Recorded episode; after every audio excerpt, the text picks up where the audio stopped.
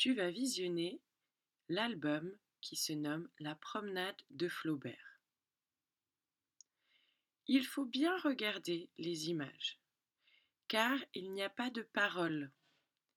Mais il va falloir que tu retiennes ce qu'il arrive à Monsieur Flaubert pendant cette histoire.